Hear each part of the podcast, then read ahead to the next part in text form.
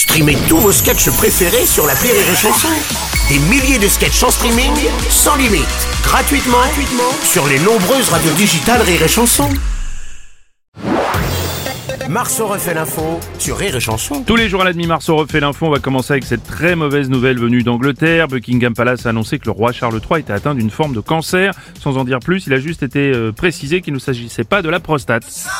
François Cluzet, ça vous agace? Moi, que- franchement, mais c'est, mais c'est dégueulasse. Quoi? Euh, mais je parie que c'est un coup de Netflix pour faire une nouvelle saison de The Crown. Non, oh non, mais pour lancer la série, c'est dégueulasse. Mais enfin, ça se fait pas.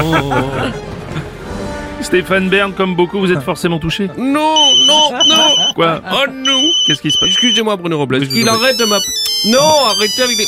Non. Ah, quoi Dites à Manuel Valls qu'un nous coca, il ne peut récupérer la place. De toute façon, le roi continuera d'occuper ses fonctions pendant les soins. Non, non, arrêtez.